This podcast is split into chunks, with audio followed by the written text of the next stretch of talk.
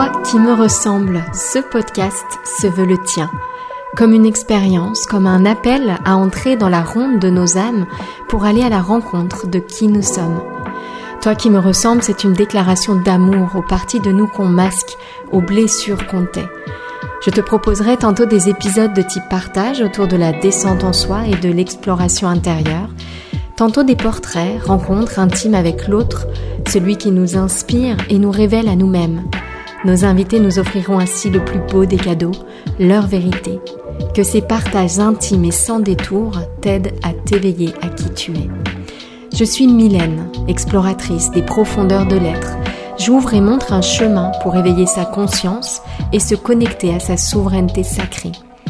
En ligne sur mes différents réseaux et mon site, Les Défis des Filles Zen, je partage mes voyages intérieurs sous forme de contenu intime et sans détour j'ai conçu un format d'accompagnement unique et holistique, le coaching de l'alignement au projet.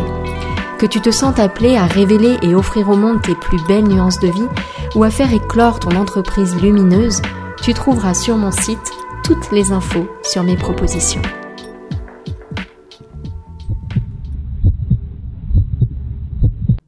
Aujourd'hui, je te propose d'explorer le thème des choix de notre vie. Choix du cœur, choix de peur. Je me suis posé un certain nombre de questions pour préparer ce podcast. Comment faire les bons choix? Comment savoir si un choix que l'on fait est animé par l'amour ou guidé par la peur? Est-ce possible réellement de faire des mauvais choix? Si tout est juste, d'un point de vue plus élevé, alors peut-on faire une erreur en choisissant? Ou alors peut-on plutôt se laisser porter? Et si, lorsque j'ai choisi une option, j'ai peur est-ce que ça signifie qu'il s'agissait du mauvais choix? Les choix du cœur, eux, sont-ils toujours fluides et confortables?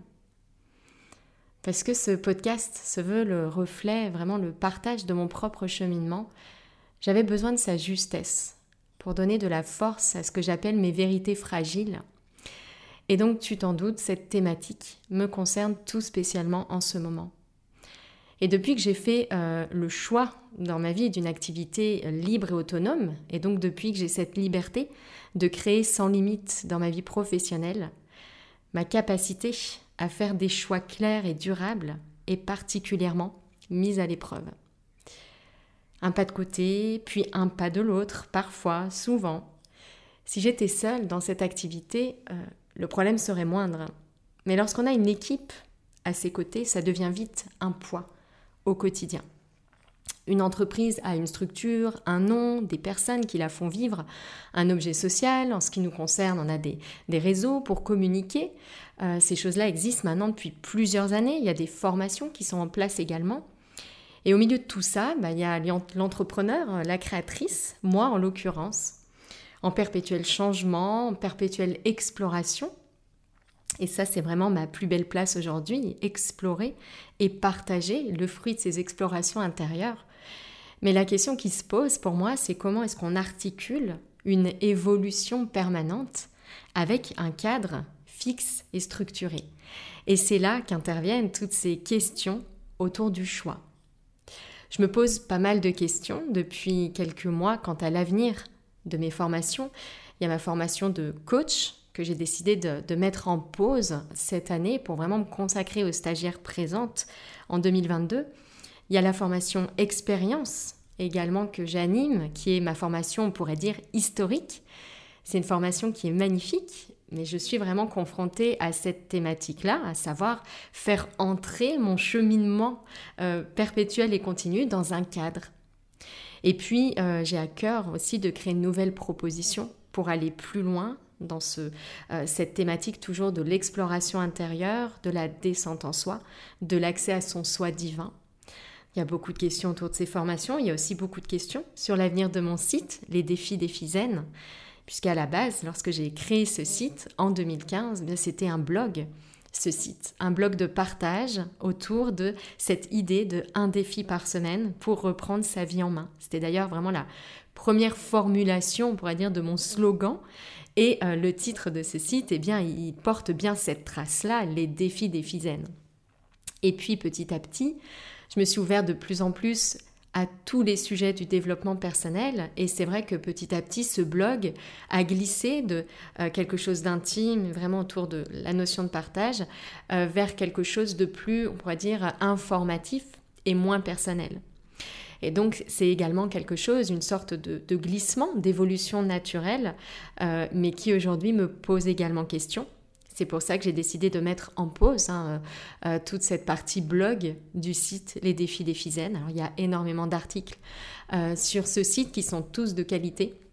Mais j'ai décidé pour l'instant de ne pas en proposer de supplémentaires parce que je trouve qu'on est aussi confronté à cette masse d'informations qu'il y a partout. Et pour moi c'est important de ne pas ajouter à l'information mais vraiment plutôt de partager euh, des exemples, de partager des illustrations, des choses concrètes.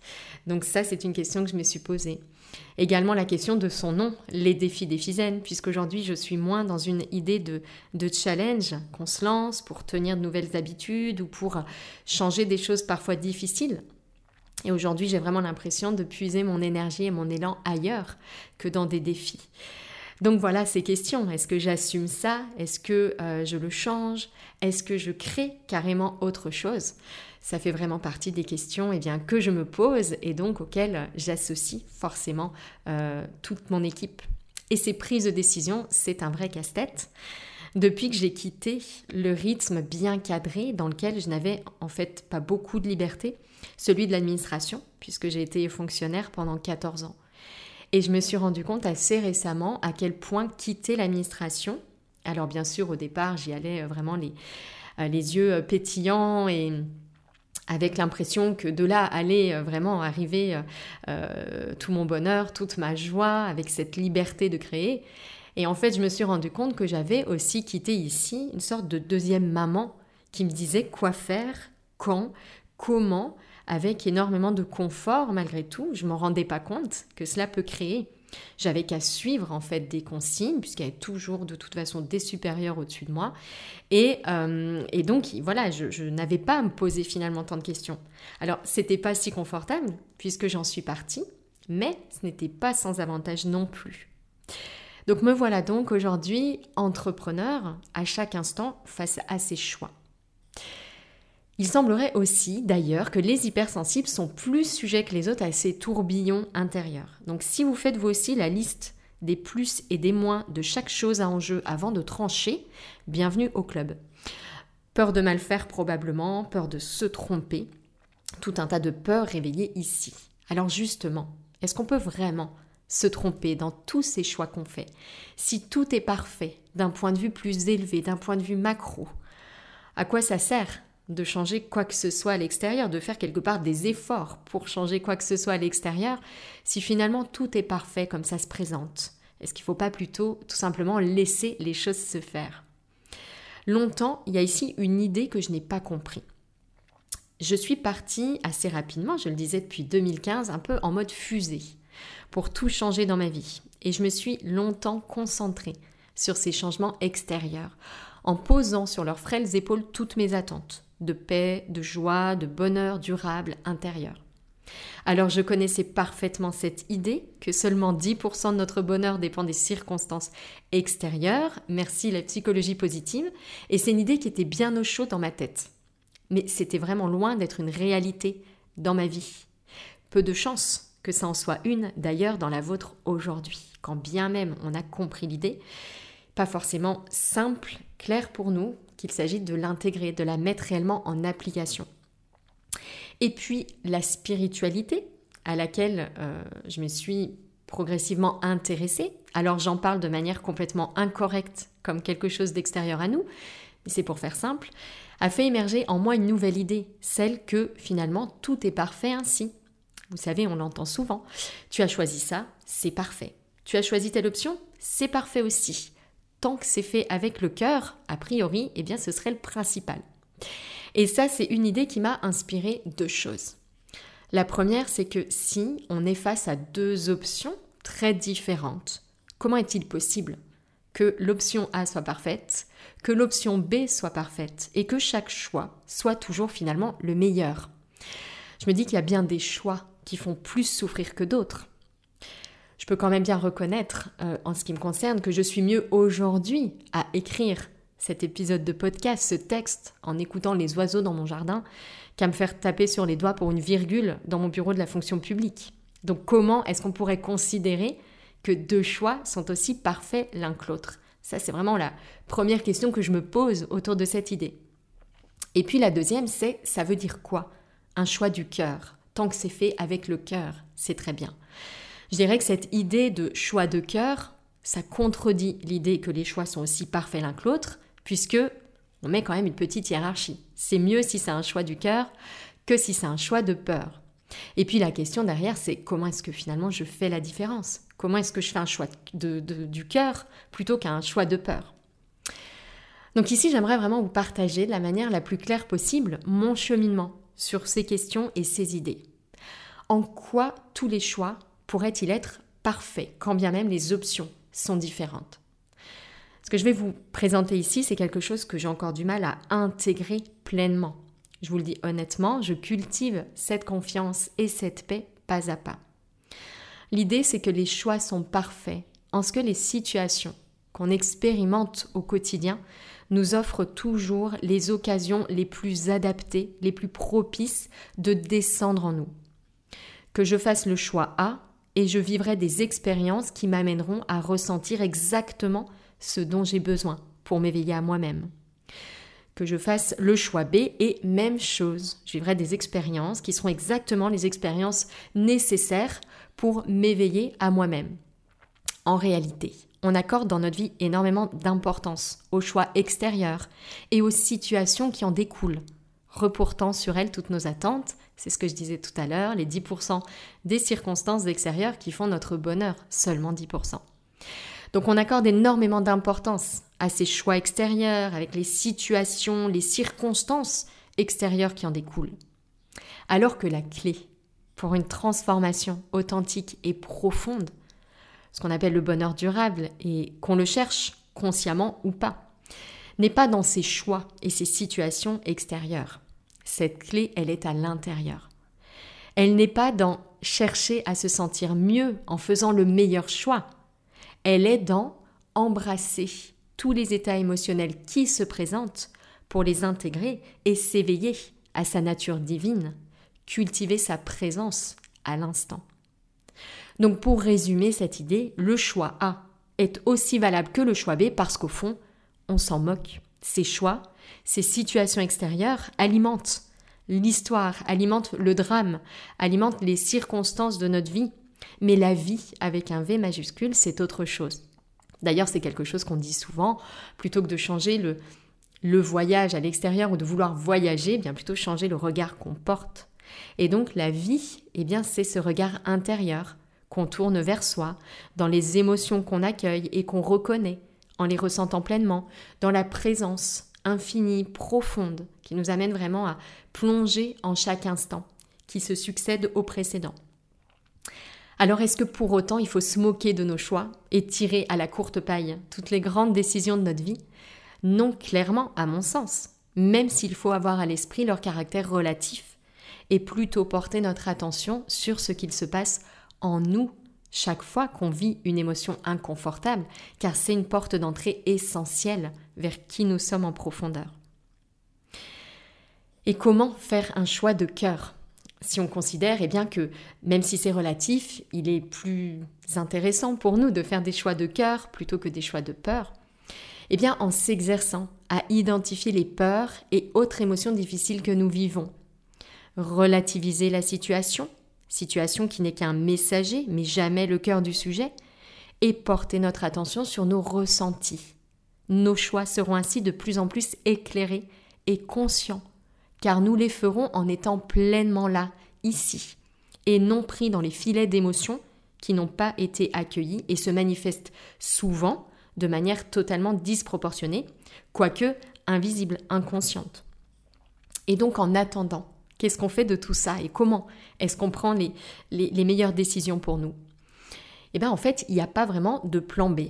Ça fait des années que cette thématique des choix, des décisions euh, m'inspire et que j'explore cette question.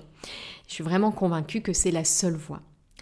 Donc, Pour le reste, entre un choix euh, du cœur ou un choix de peur, il y aura toujours une option qui, sur le coup, parviendra à nous convaincre que c'est un choix du cœur alors que c'est un choix de peur. Mais en creusant chaque idée, je suis vraiment persuadée qu'on arrivera à trouver des arguments contraires. Pour vous donner un exemple, lorsque j'ai écrit cet épisode de podcast, j'ai repris la liste de tous mes projets, de toutes mes orientations possibles du moment. Oui, j'adore les listes.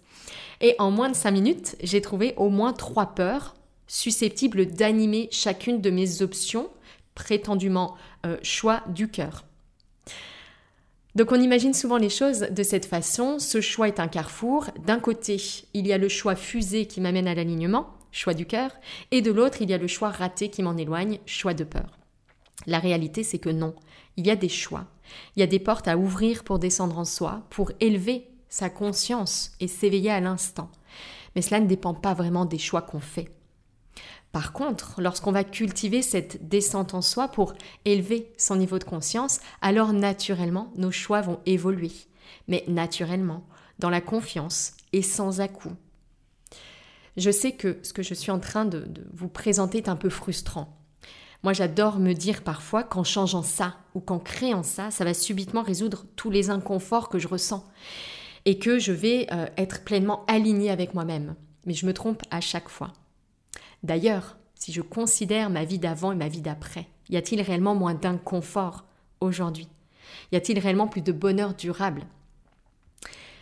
Alors j'ai réfléchi à cette question et j'en ai conclu qu'il n'y a pas forcément moins d'inconfort aujourd'hui. Parce qu'être libre aussi de ses choix, ça crée de l'inconfort.